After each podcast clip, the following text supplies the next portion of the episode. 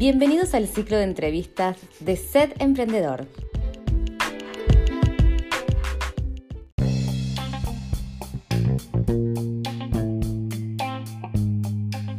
Un espacio para que tus oídos se inspiren en emprendedores que hoy brillan y lograron cumplir sus sueños.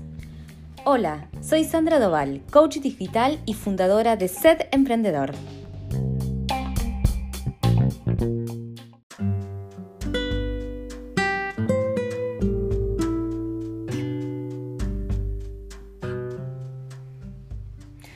Hola, ¿cómo están? Bueno, hoy tenemos un nuevo vivo y vamos a estar con Carolina Gaitán de la Cortesana. Ahora cuando ya se ponga en conexión, vamos a empezar nuestro vivo de hoy. La Cortesana es un, es un proyecto que empezó, si yo les cuento, quiero que lo cuente ella porque la verdad es que nunca creyó que iba a ser lo que iba a ser. Y hoy quiero que ella cuente su experiencia de cómo pasar de una patinadora, sí, sí, así como lo ven, ella llegó a Argentina con la idea de em, estudiar danzas clásicas y hoy es la cortesana, la primer comunidad textil, creó el primer cowork textil a nivel mundial. Así que ya le vamos a estar dando la bienvenida, ya está acá, vamos a, a ponerla. ¿Cómo estás? Ahí ya se está conectando Carolina. Estamos esperando. Esperemos que todos empiecen a conectar. Hola, San. ¿Cómo estás? No sé si tú me escuchas. ¿Me escuchas? Yo te escucho. No, no. Yo sí, tampoco. Sí. me estás escuchando? te escucho. Ahora te escucho. Ahora ya te escucho bien. Yo antes no te estaba escuchando, pero ya te escucho perfecto. ¿Cómo estás? Bien, ¿cómo vas? Yo excelente, feliz de, de tenerte de hacerte esta entrevista. Eh, me inspira mucho leerte cada día que te leo desde LinkedIn porque me cautivas más desde LinkedIn, aunque no lo creas.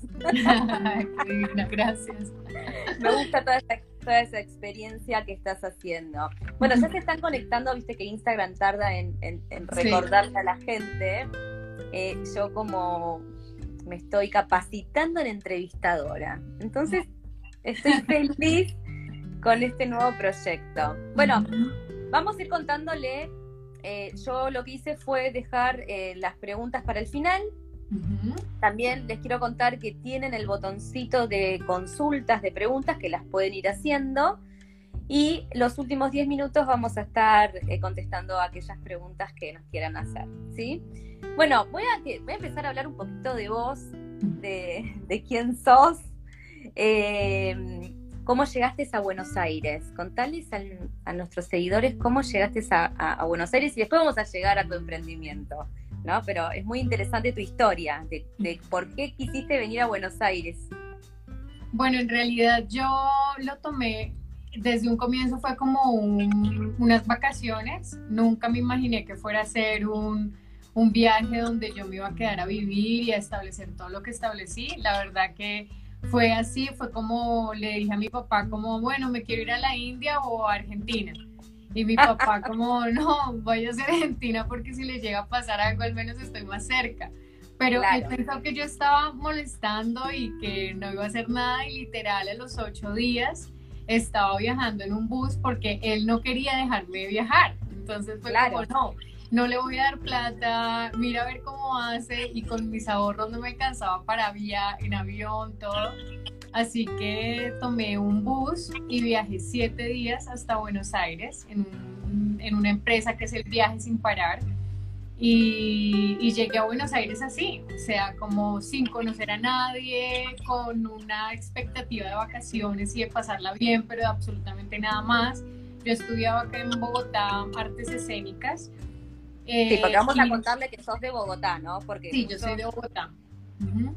Eso estaría bueno. Y viajaste para acá, para Argentina. Pero leí que viajaste con la intención de estudiar danzas clásicas o fue un pretexto. Claro, no, después cuando me di cuenta la ciudad me encantó.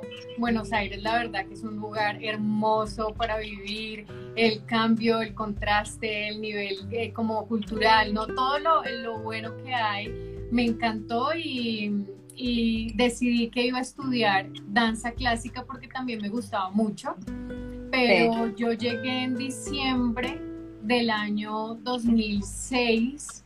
Claro. Y ya se habían cerrado las inscripciones en el I1. Así que por puro accidente terminé estudiando diseño de indumentaria en la Universidad de Belgrano y en realidad con el pretexto para que mi papá me dejara quedar y ya me apoyara, digamos, para él era fundamental que yo siguiera estudiando. Como, un, como, un, mandato, ¿no? Un mandato patriarcal, digamos. Pero en realidad, en realidad vos fuiste a acompañar a una amiga, una charla a, la universidad, ¿no? y, ahí fue. y ahí fue que se te despertó, eh, dijiste, bueno, es la oportunidad, Sí, sí, sí, sí, como que dije, bueno, es fácil, era cerca, yo vivía en Belgrano, eh, me pareció divertida, me parecía muy flexible, era la tarde o a la noche. Eh, y yo dije, bueno, yo creo que esta carrera la hago así mi papá ya deja de molestarme. sí, porque eran, unas cosas que, que, las que yo había anotado, ¿no? Que dijiste, bueno, como pretexto necesito que mi papá vea que estoy estudiando. Sí, sí, sí, sí fue. ¿Y, cómo fue tu, tu recorrido hasta hasta llegar al, 2010 en donde eh, empieza tu proyecto de la cortesana, ¿no? Y bueno, estudié mi carrera, eh, hice todo dentro de la universidad, me gradué. Eh, la universidad fue una experiencia muy enriquecedora también, pero desde ahí también empecé a presenciar como todas esas falencias que había, ¿no? Como eh, necesitaba alguien que me hiciera muestra, era, es difícil de contactar, quién te puede hacer un diseño, quién te puede hacer todo eso, ya digamos todos los de la desconexión de la industria, la vida es de ser un estudiante. Eh, y la experiencia me pareció muy buena, creo que eso fue muy enriquecedor para mí. Y después eh, de graduarme, trabajé, trabajé en varios lugares, trabajé en un call center, eh, de horario de la noche, trabajé en un restaurante, trabajé en una joyería de alta gama, trabajé en una galería de arte, o sea, la verdad que trabajé en un montón de lugares, a ver si trabajé de recepcionista en un spa en Recoleta. Hiciste de todo. Sí, hice de todo y, y, estudiaba al mismo tiempo y no trabajaba en cosas, ah, sí, bueno, después trabajé en una boutique también eh, de una diseñadora y eso también fue una buena experiencia, digamos, conocer la industria desde la venta, ¿no? Conocer a los clientes, probarles, saber, ver a una persona y ya saber el talle, todo, todo ese aprendizaje, eso fue bastante interesante. Y después em, yo estaba en una relación con mi expareja que, que fue con quien yo creé la marca. Y, y, dijimos en un momento, bueno, no, emprendamos y tratemos de tener algún negocio porque tal vez así tenemos más tiempo libre, eh, no estamos como tan esclavizados a un trabajo. Claro, no nos imaginamos la verdad, ¿no? Decíamos que vamos a estar peor de esclavizados. somos esclavos de nuestros propios emprendimientos, además. Sí. Y, y así fue como llegamos a la idea de la cortesana, que en realidad empezó en un showroom en nuestro apartamento donde vendíamos ropa, que yo mandaba a hacer, sí, vendíamos ropa que comprábamos y accesorios. Así empezó. Y después, em, igualmente la costura dentro de tu familia era como una tradición, ¿no? Que todas las mujeres de tu casa tuvieran una máquina de coser y que la tradición era de también enseñarles a coser. No, en realidad creo que mm, mis tías, por el, la parte de la familia de mi mamá, ellas saben coser, como que viste que las mujeres en esa época salían y no era como normal que fueran a la universidad, sino que aprendieran algún oficio. Confección, peluquería, cocina. Y todas mis tías hicieron confección y mi mamá eh, cosía muy bien y también cosía en crochet muy, muy bien. Es muy buena, digamos, en todo lo que es manualidades, pero a mí nunca me llamó la atención manualidades ni nada, ni la confección, nada de eso. O sea, yo jamás me imaginé que iba a estudiar diseño de modas y menos que me iba a dedicar a esto, ¿no? Claro, porque yo siempre les digo que y, a, los que empiezan a aprender que innatamente uno lo tiene, lo viene como trayendo de otros lados, ¿no? Y eso eh, lo, lo, vi eh, alrededor de muchos emprendedores, ¿no? Mi mamá cocinaba, mi mamá emprendía o, o los impulsos de la familia, ¿no? Yo digo que el pulsar familiar hace muchas veces que uno llegue donde está. Y en el, y en el 2011 nace La Cortesana ya como eh, como nombre, en realidad. Sí, sí, sí, sí. Durante, cuatro, durante cuatro años fuiste armando, porque recién en el 2015 nace lo que sería en la cortesana, el cowork, ¿o no? Sí, tal cual, tal cual. Sí, así fue. Eh, primero fue como todo lo que fue la marca. Trabajamos en la marca, tuvimos tres locales, eh, teníamos más de 19 locales de diseñadores eh, independientes que vendían nuestros productos en todo Buenos Aires y Gran Buenos Aires. la verdad que nos iba bien con la marca, pero creo que desde el 2008, desde el 2010 más o menos, viste, después de la crisis del 2008 de Estados Unidos, Argentina fue llegando esa ola y económicamente era bastante duro mantener un emprendimiento, la verdad que era muy duro. Y, y, el personal y los empleados y todo se hace bastante engorroso. Y nosotros aguantamos, digamos, y de hecho por una idea de aguantar la marca nació todo este concepto de coworking textil. O sea, en realidad yo quería ofrecer confección para otras marcas Así nosotros podíamos mantener y generar más recursos, digamos, del mismo negocio que nos ayudara a mantener la marca.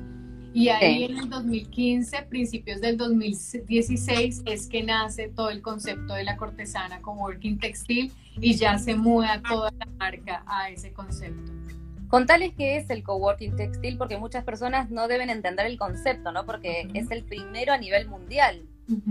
Sí, bueno, el un coworking textil es un espacio especializado en la industria textil que ofrece alquiler de maquinaria, herramienta y utensilios para la confección. O sea, es el mismo concepto de los espacios de coworking para freelancers o para diferentes empresas, pero especializado en la industria textil.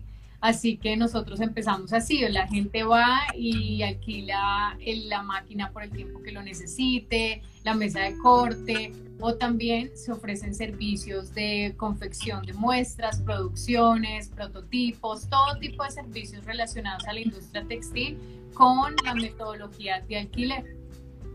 ¿Y, cómo nace de, de instalarlo? ¿no? Porque todo tiene un proceso, o sea, de la noche a la mañana el cowork textil vino con un proceso. ¿Qué te inspiró?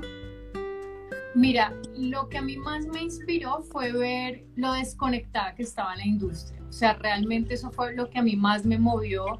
Yo veía desde la marca muchos problemas y también veía que mis amigas que tenían marcas más posicionadas y grandes tenían los mismos problemas. Entonces, yo decía, esto lo tiene un estudiante, un emprendedor pequeño, mediano, grande o hasta una gran marca y empresa sufre exactamente los mismos problemas.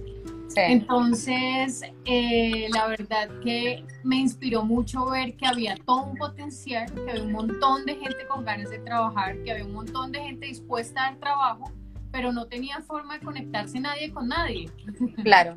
Sí. Y, y, y cómo, y la realidad es que, tuvo que tuviste que tener una inversión principal para poder levantar el cowork. ¿Cómo fue esa implementación?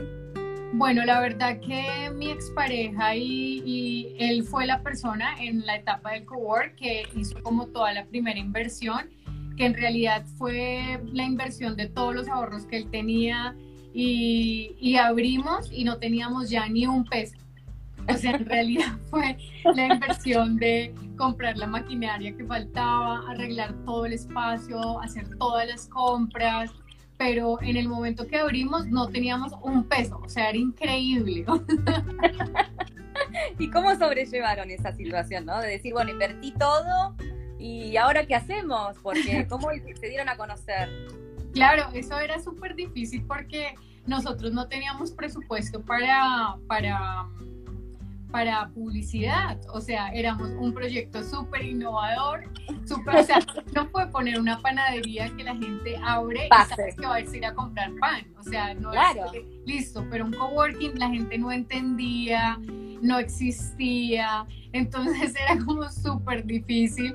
Y en realidad yo me acuerdo que una amiga vino el mes que abrimos eh, y ella tiene un taller en once y me dijo, ay, ¿tú qué haces con todas esas? No había nadie, obviamente, aparte viste en el CMD, en barracas, lejos, en la zona industrial, o sea, todo en contra, todo en contra.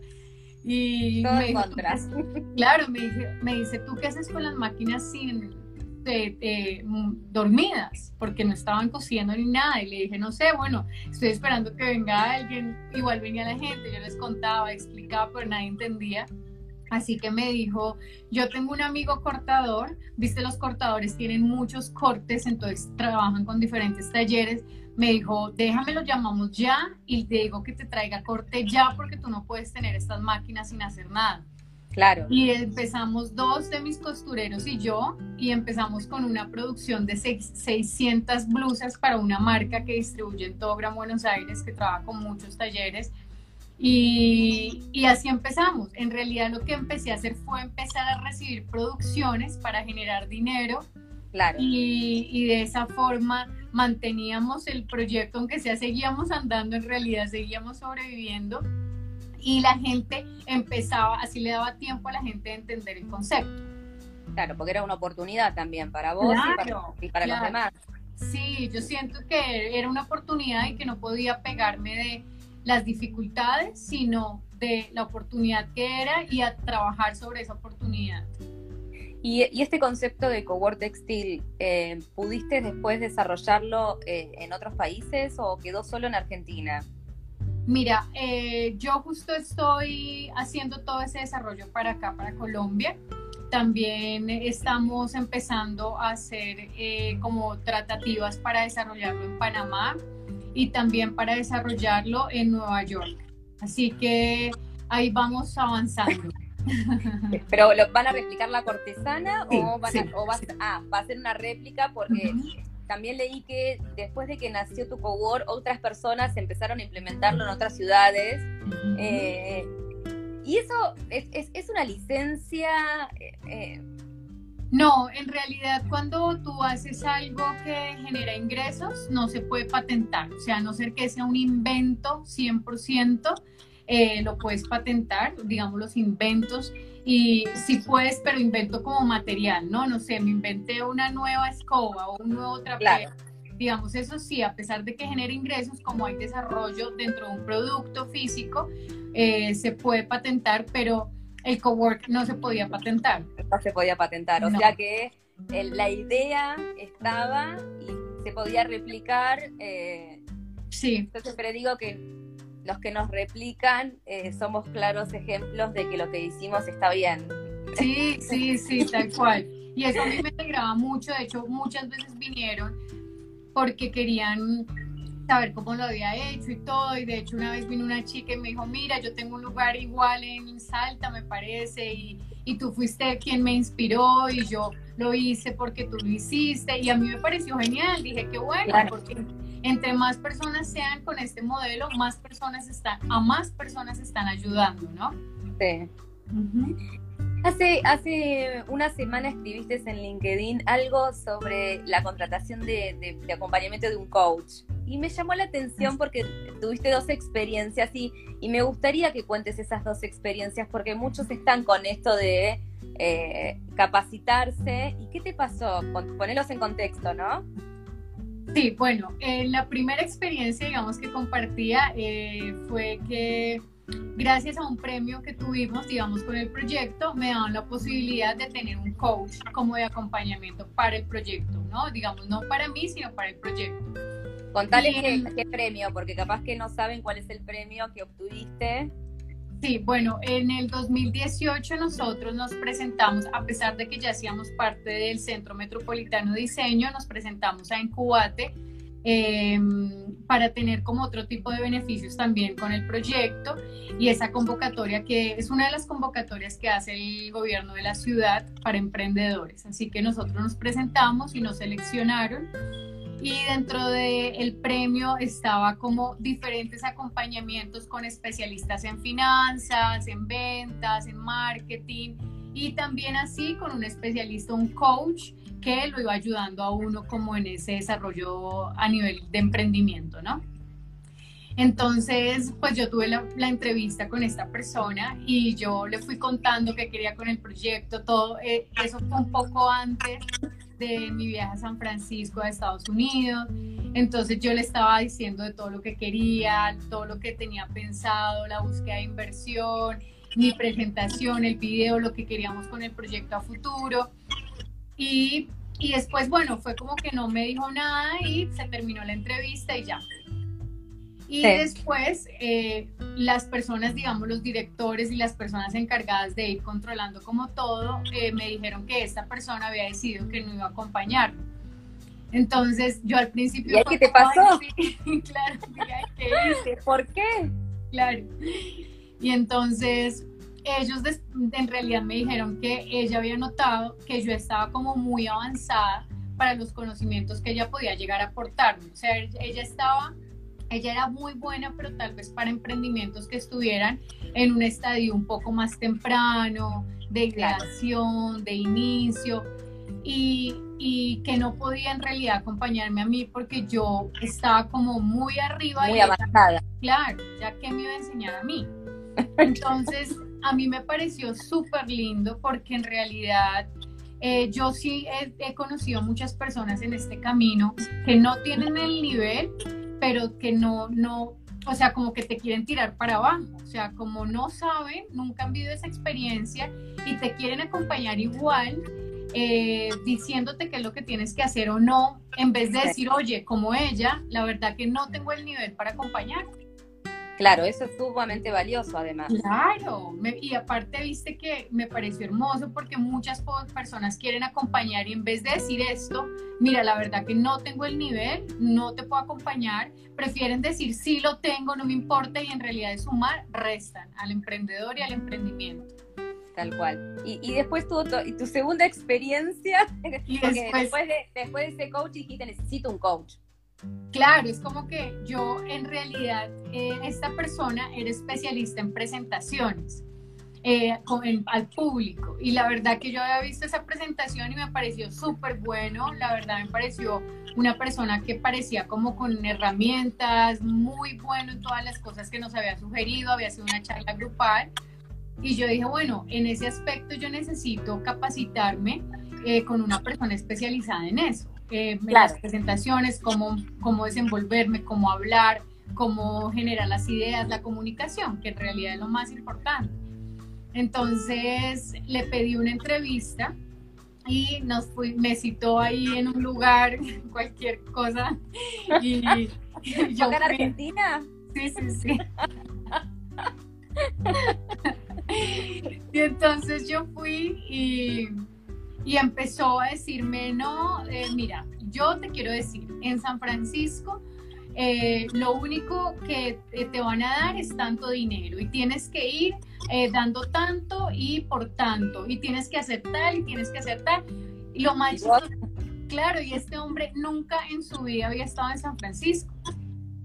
Y, aparte es como que todo es muy subjetivo en ese lugar, todo puede suceder, todo, puede suceder. Entonces, eh, te juro, fue como que, y, de hecho me dijo, mira, si tú quieres que yo te entrene, vas a tener que hacer lo que yo te digo. Si no, entonces no. Y entonces fue como que dije, ay, no, ¿qué es y, Saliste corriendo. Claro, obvio, fue como que dije, qué lástima, la verdad, porque porque creo que mm, siempre es un aprendizaje, ¿viste? Que también pasa eso, no importa que uno no tenga el nivel, pero uno puede también ubicarse en un lugar de, ¿sabes qué? Te quiero acompañar igual. Y vamos mirando y vamos descubriendo en el camino cómo hacemos las cosas. ¿Y cómo lo resolviste? ¿Conseguiste? ¿Lo lograste? Eh, ¿Cómo lo...? ¿Cómo? si conseguiste el coach al final. Sí, sí, sí, sí, después sí. En realidad obviamente pedí eh, sugerencia a personas que vivían allá, que tenían emprendimientos, que han sido súper generosos. Todavía tenemos una amistad, una persona que, que, con tres palabras es como que también te muestra que, que en, uno está, en uno mismo también están todas las respuestas, ¿no? y cómo en realidad te tienes que animar a descubrir desde ese lugar que el camino le va mostrando a uno. ¿Y, en qué circunstancias recomendarías un coach? Mm, yo creo que, bueno, en varios aspectos. Primero en el aspecto personal, ¿no? Creo que si uno tiene algún tema a nivel personal para resolver, que esté sintiendo que quisiera avanzar en algún aspecto, no sé, em, lo que sea, ¿no? A nivel personal, superar traumas, patrones, eh, avanzar en la vida, en varios aspectos de la vida y, que uno sienta que uno no lo está logrando solo, yo creo que sí lo recomiendo a nivel personal. Es fundamental porque uno no tiene la, o sea, uno en esos aspectos sí que no tiene todas las respuestas. Eh, uno puede hablar con Dios y todo, pero también Él genera este tipo de profesionales para que, para que uno también tenga ayuda, ¿no? Porque uno solo es muy duro y muy entonces yo creo que es fundamental a nivel personal si uno quiere avanzar en algún aspecto. Y es como focalizar.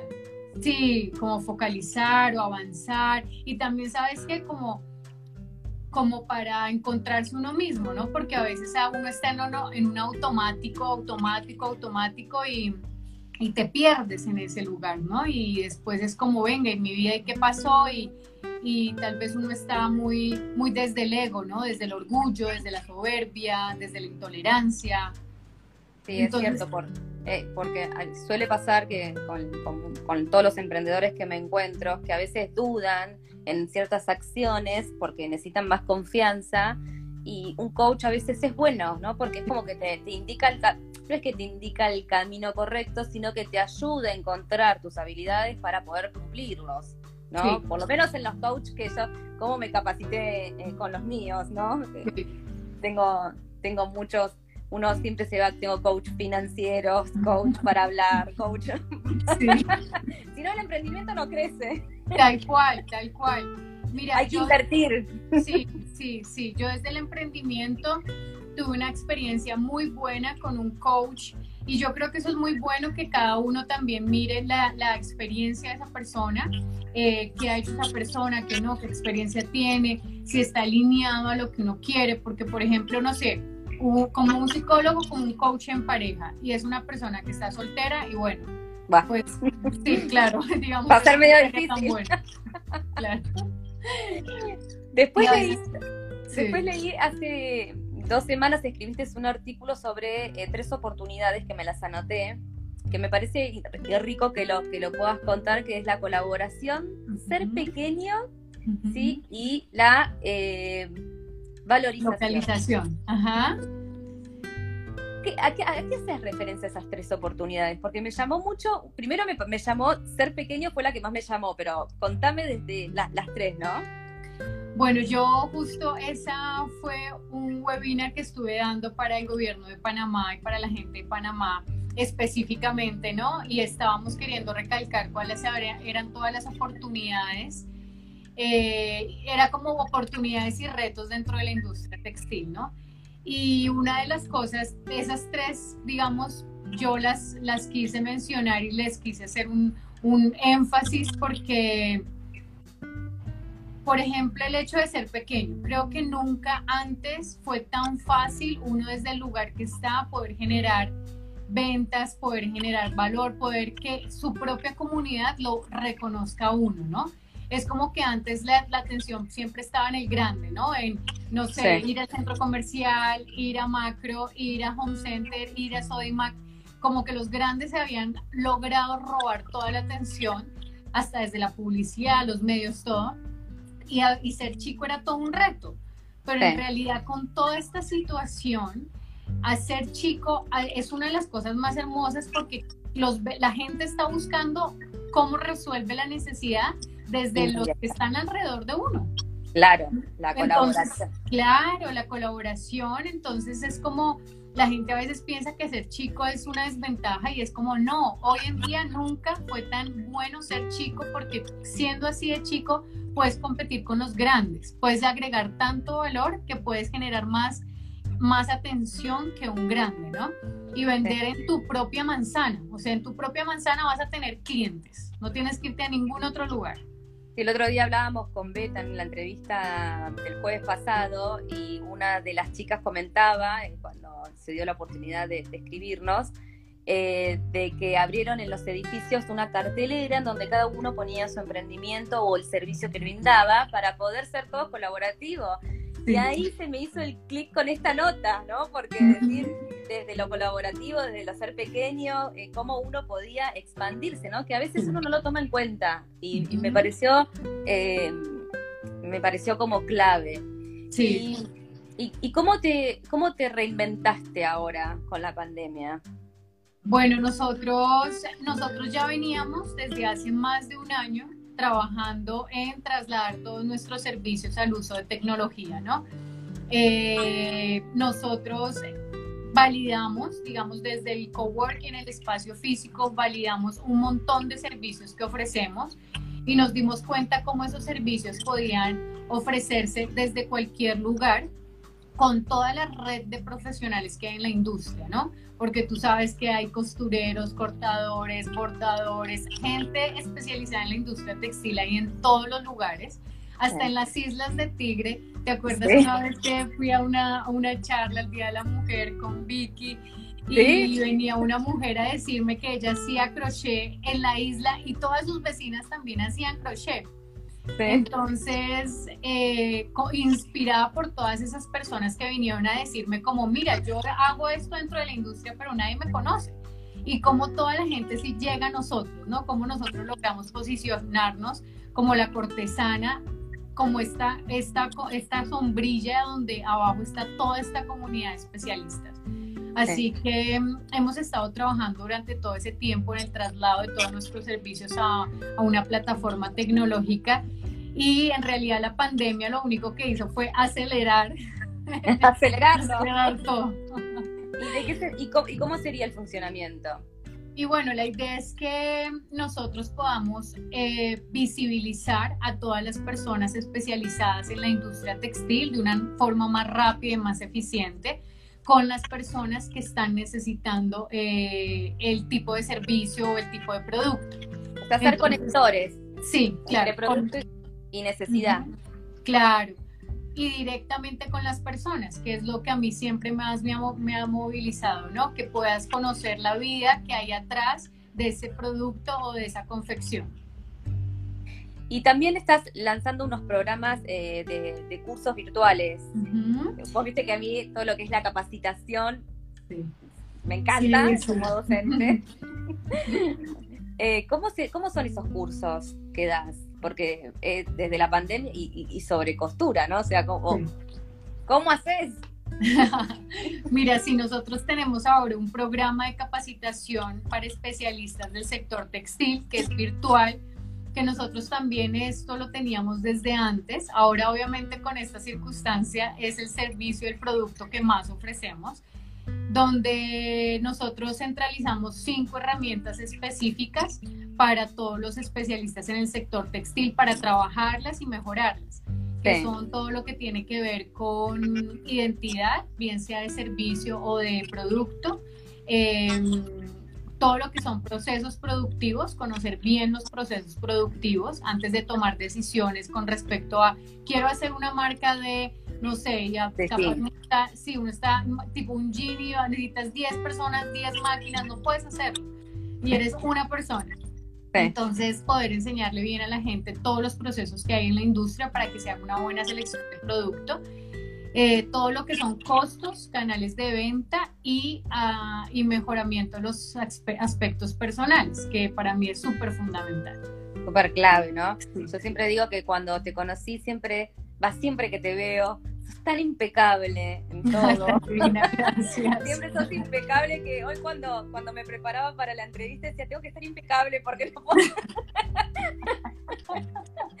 Qué divina eres. Sí, sí, porque para mí es, es, es importante eh, sentirme alineada eh, en este momento. Y, y contame, y, para quiénes, a quiénes están destinados los eh, cursos? Eh, costureros, emprendedores, eh, personas que tengan algo especializado en la industria textil, eh, personas que tengan idea desde el punto de ideación o personas que ya tengan un emprendimiento pequeño o mediano, ¿no? Y que no sepan que estén haciendo como un agua en algún aspecto y no sepan cómo resolverlo. Pero siempre en el mundo textil. Todo relacionado al, al, al sector textil. Este, esta capacitación, la verdad que yo veo como en realidad podría aplicar a cualquier industria, pero es, como ya está todo grabado y todo, es justo especializado en la industria textil. Bueno, después te vas a ampliar. Yo ya, sí, seguro. Eh, ¿cómo, ¿Cómo haces para moverte eh, como emprendedora o como ya eh, dentro de la industria del mundo textil? Porque me llama la atención lo bien que te desenvolves en las redes sociales. ¿Cómo haces ese, ese, ese proceso? gracias, San. Gracias porque tú eres una dura en las redes sociales. De verdad te admiro un montón porque todo lo que subes, haces, todo, todo es hermoso. Y que me lo digas a mí que no entiendo. No, en realidad, mira, yo creo que yo creo que yo me siento muy alineada y yo creo que un poco te debe pasar a que nos gusta mucho lo que hacemos, nos gusta muchísimo. Entonces creo que lo puedo compartir de una mejor manera, ¿no? Claro, pero me, me refiero porque Viste que el, otro día vi un video hermoso tuyo que dura cuatro minutos y, me, y, y es tan llevadero que contás tu historia. Ah, ya sé cuál. Sí, sí, eh, sí. Está en inglés, está subtitulado. Sí, sí, sí, Pero viste cuando decís que, que todo lo que decís ¿Mm? porque siempre el emprendedor se queda como, ¿cómo hizo esto? O sea, hubo un guion, eh, alguien lo editó. Ah, claro.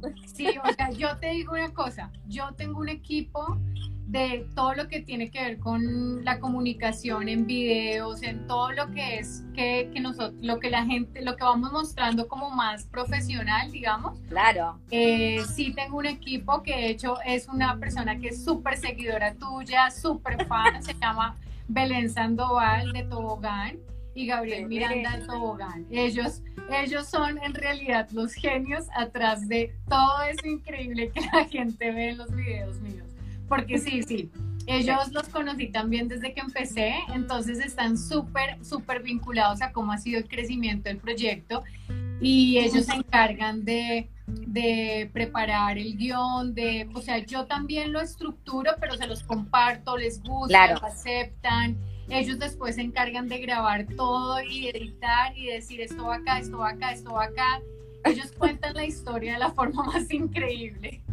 Eh, ellos, ellos hicieron, ellos hicieron también el videito de, de, que me gustó mucho de la ropa con el limón, el eh, yo no, en realidad ese lo hizo otra persona, eh, pero es, ahora sí él está haciendo otros que vamos a hacer parecidos a ese. Claro, porque yo, yo, siento eso, que no está todo desalineado. Viste que uno se da cuenta cuando las redes sociales están como cualquier cosa. Si vos mantenés la prolijidad y la impecabilidad, como la tenés en la cortesana, la tenés en las redes. O sea, que realmente se refleja eh, quién sos a. Yo siempre les digo, las redes sociales es tu ventana al mundo, o sea, la gente te va a conocer, es tu vidriera. Entonces siempre sos impecable en LinkedIn, me encanta lo que escribís, hay gente que, sobre todo sabiendo que el 4% solo es eh, creador de contenidos, para que lo sepas, eso es clave, o sea, nadie escribe, todo el mundo copia y pega, eh, o comparte lo que, o lo que sabe, ¿no? Y y, yo te admiro en esa parte, ¿no? Porque tenés como una visión, eh, seguro que te lo han dicho mil veces, de que podés ver más. No, no, no. no, bueno, te lo digo, te lo digo, te, lo digo de todo corazón, que siento que, que, sos como una visionaria, ¿no? Como que podés ver eh, más, más, más que otros. Eh, la cortesana y todo lo que estás haciendo es expansivo. ¿sí? Y, expansivo hasta donde no pensás, porque empezó con una idea así chiquita, con un desafío de papá, me quedo acá en Buenos Aires, y hoy te, descubrís en un montón de lados, porque eh, así como fuiste, participaste de una charla en la UTN, en, la cátedra que tenía, em, llegás a todos lados y, para, y siempre para mí conmoves.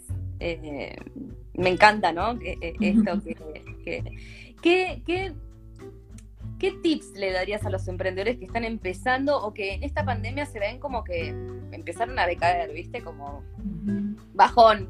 Eh, ¿qué, cuál, ¿Cuál sería como tu, tu clave para que sigan avanzando? Yo creo que esto es siempre tenemos solo dos opciones para ver las cosas, o la mitad del vaso lleno o la mitad del vaso vacío. Ahí no hay de otra.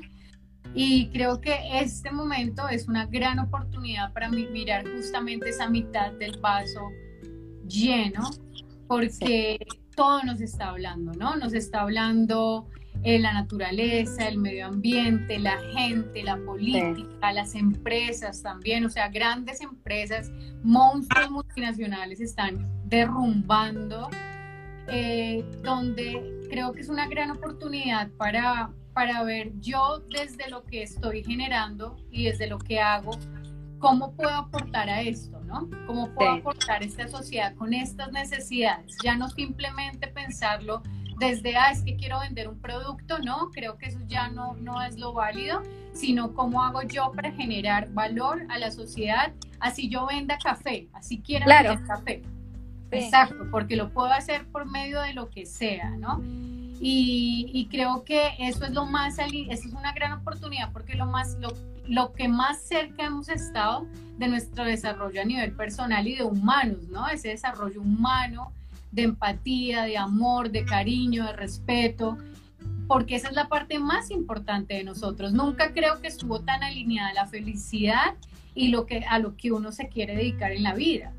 Entonces, la verdad que yo digo como no bajen los brazos, no se desanimen, porque esto es una oportunidad que nunca en la vida se nos va a volver a cruzar, donde el, donde el, el entorno nos está diciendo, ¿qué es eso que tanto amas? Que puedes hacer con ese producto o ese servicio, bueno, hoy lo puedes alinear, porque hoy vas a encontrar clientes que te compren por la persona que eres, hoy vas a encontrar clientes que te compren por el amor que le pones a tus productos y eso antes no existía. Exacto. Entonces creo que es hermoso y hay que aprovecharlo. Eh, ¿Hoy dónde, en dónde estás? ¿En, qué país? Yo ahorita estoy en Bogotá, que me quedé acá. Estaba a punto de viajar a Buenos Aires y fue como todo el desastre. ¿Y crees que fue algo intuitivo? ¿Fue, ¿Fue casualidad que te, te quedes o, o, la vida dijo, bueno, te quedas en Bogotá y pasó algo? Porque viste que a veces pasan estas cosas. Sí, sí, sí, sí, bueno, me quedé y también fue como que empezaron algunas cosas de salud, que también fue como el universo también diciéndole a uno más cuidado con el cuerpo, que también es un elemento importante. Yo como claro, soy tan pasional, a veces no registro mi cuerpo, mi cuerpo pobre dado vuelta, porque es como necesita cuidado también, ¿no? Entonces, te paró. creo que eso, eso fue importante te paraste, o sea, tuviste, te, te, detuviste. Sí, sí, me, me, me, acostó. Directamente. Bueno, pero son, son, los grandes desafíos de la pandemia, ¿no? Porque yo venía de una, de estar hacía casi un año eh, por, por problemas de salud casi en la cama. Y cuando se dio la oportunidad de empezar a trabajar, a los 15 días volvió la pandemia. Entonces dije, debes que me tengo que quedar de nuevo en casa. Y, uno ordena, ¿no? O sea, eh, yo siempre digo, la gente empezó a ordenar su casa, yo ordené mi cabeza. ¿Vos qué ordenaste? Yo también creo que ordené las ideas. Nosotros también estábamos acá en Bogotá porque se está haciendo un desarrollo muy grande con una empresa muy, muy grande. Y yo estaba como apasionada con ese desarrollo porque para el crecimiento del proyecto a nivel Latinoamérica era gigante. Pero me pasó igual, fue como que esto me dijo, no, no, no, es como que esto es lo importante, eh, focaliza toda tu energía, como centrar la energía, ¿no? Como que la pandemia me dijo, basta tu energía en todos los lugares, ponla en este lugar. ¿Y dónde la pusiste?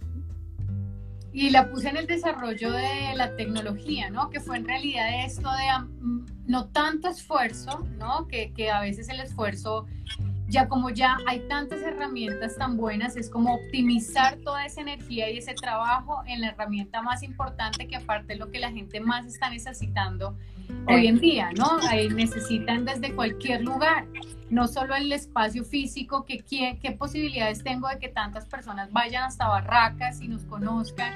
No, tienes hoy en día una herramienta con la que puedes llegar a cualquier persona en cualquier lugar del mundo. Sí, es, eh, eh, eh, eso es real, ¿no? Porque la pandemia nos permitió traspasar lo presencial, ¿no?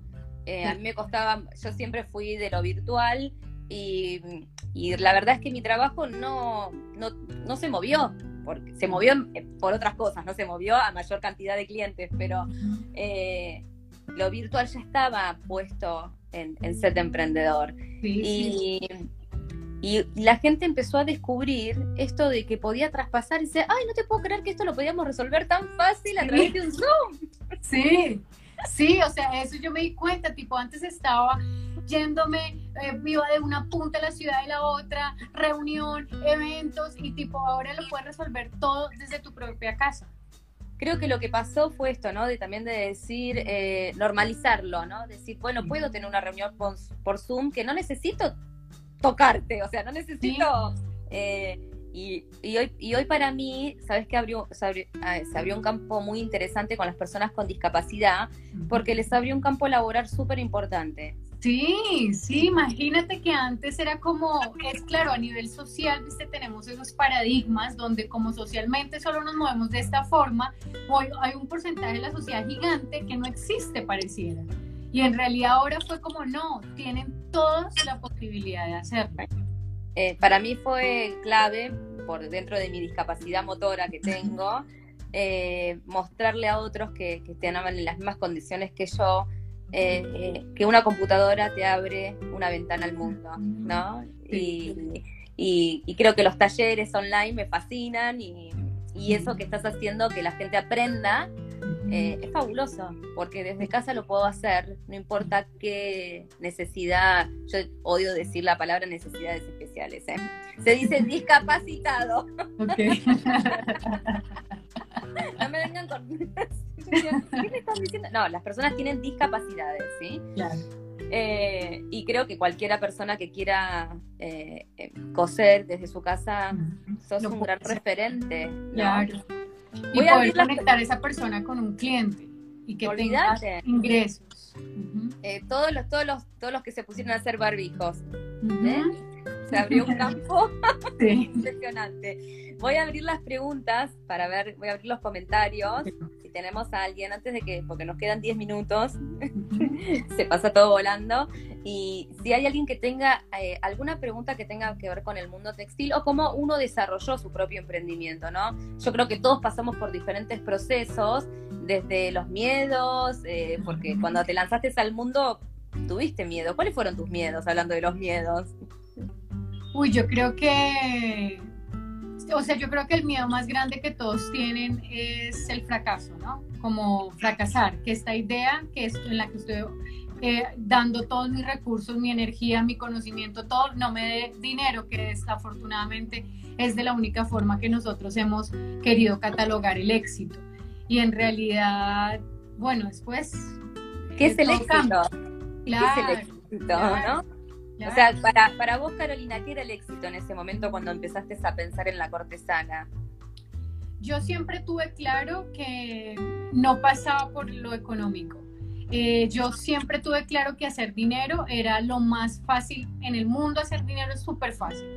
Eh, pero yo no quería hacer dinero nada más, yo quería hacer dinero, pero que pudiera aportar e impactar a la sociedad y resolver una necesidad no simplemente vender por vender y llenar y llenar y llenar una cuenta bancaria. O sea, que tenías claro cuál era tu misión, visión y valores. Como... Sí, sí. Y siento que el éxito, siempre he sentido que el éxito en realidad es, es lograr eso, ¿no? Como poder unir ese propósito con, con, la energía del mundo, que es la tierra y es el dinero y es esta forma de negociaciones que tenemos, ¿no? Pero que esté uno como persona ahí, ¿no? si tuvieras que proyectarte de acá al año que viene, ¿cómo, ¿cuál sería como tu objetivo? ¿Cómo te ves de acá a un año?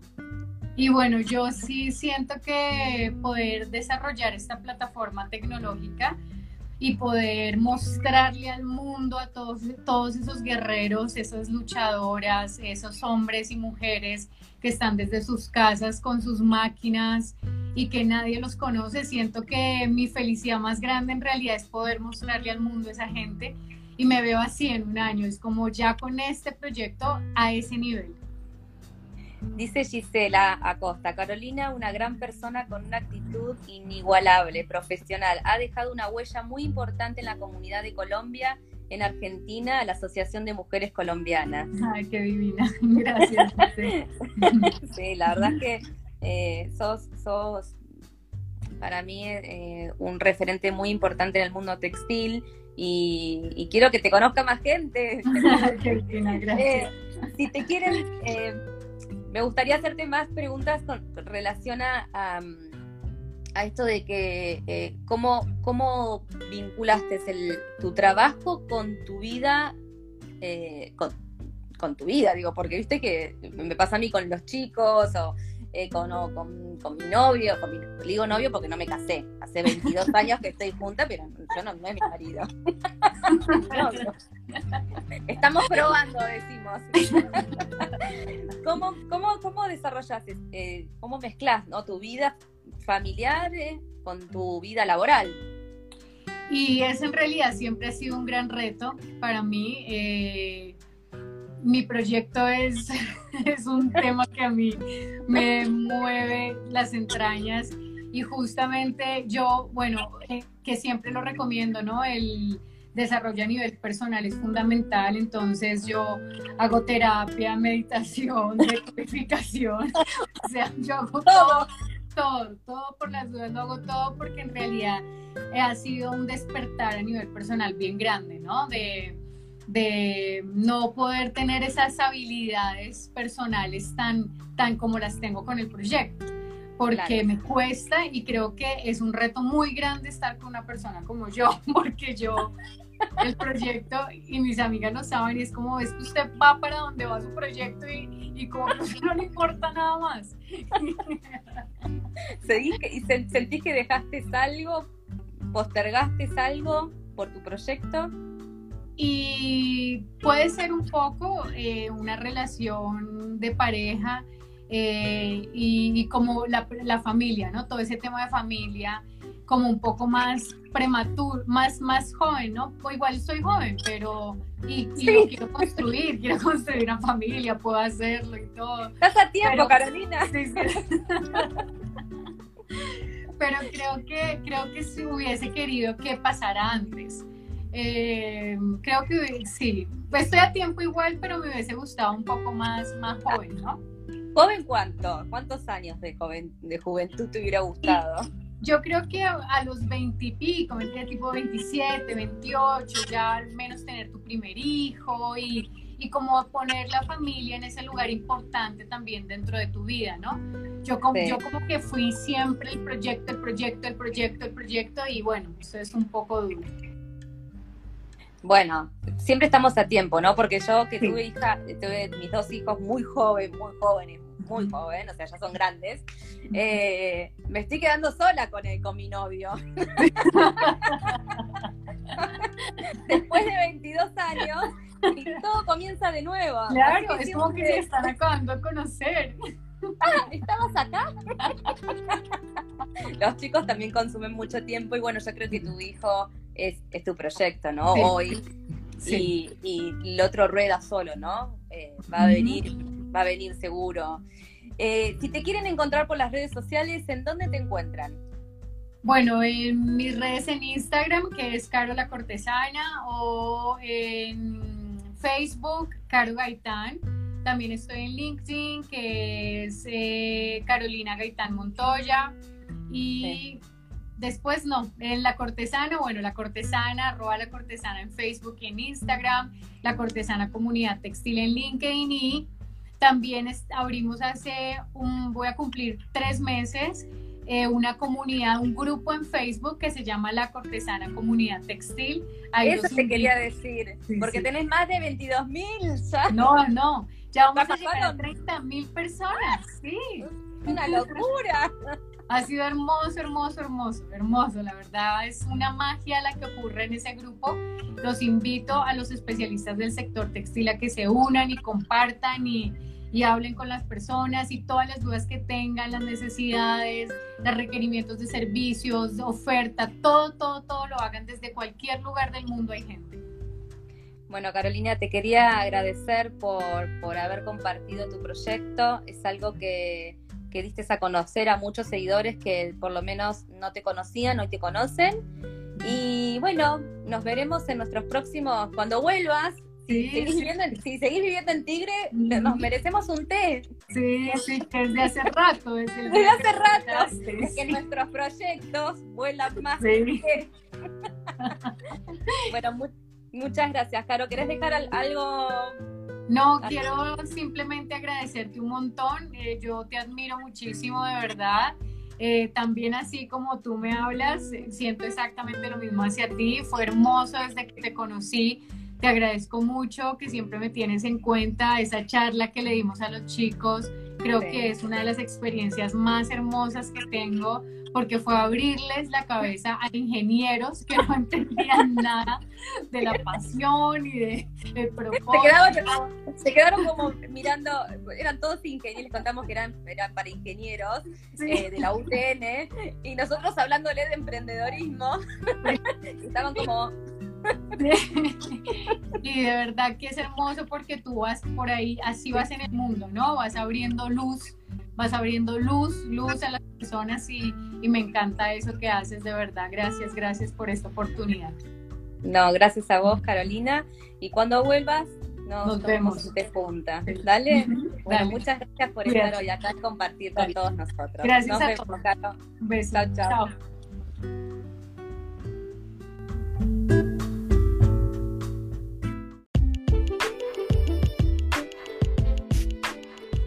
Soy Sandra Doval y espero que hayas disfrutado de esta entrevista. Si quieres encontrar esta entrevista en vivo, entra a nuestro Instagram arroba sedemprendedor.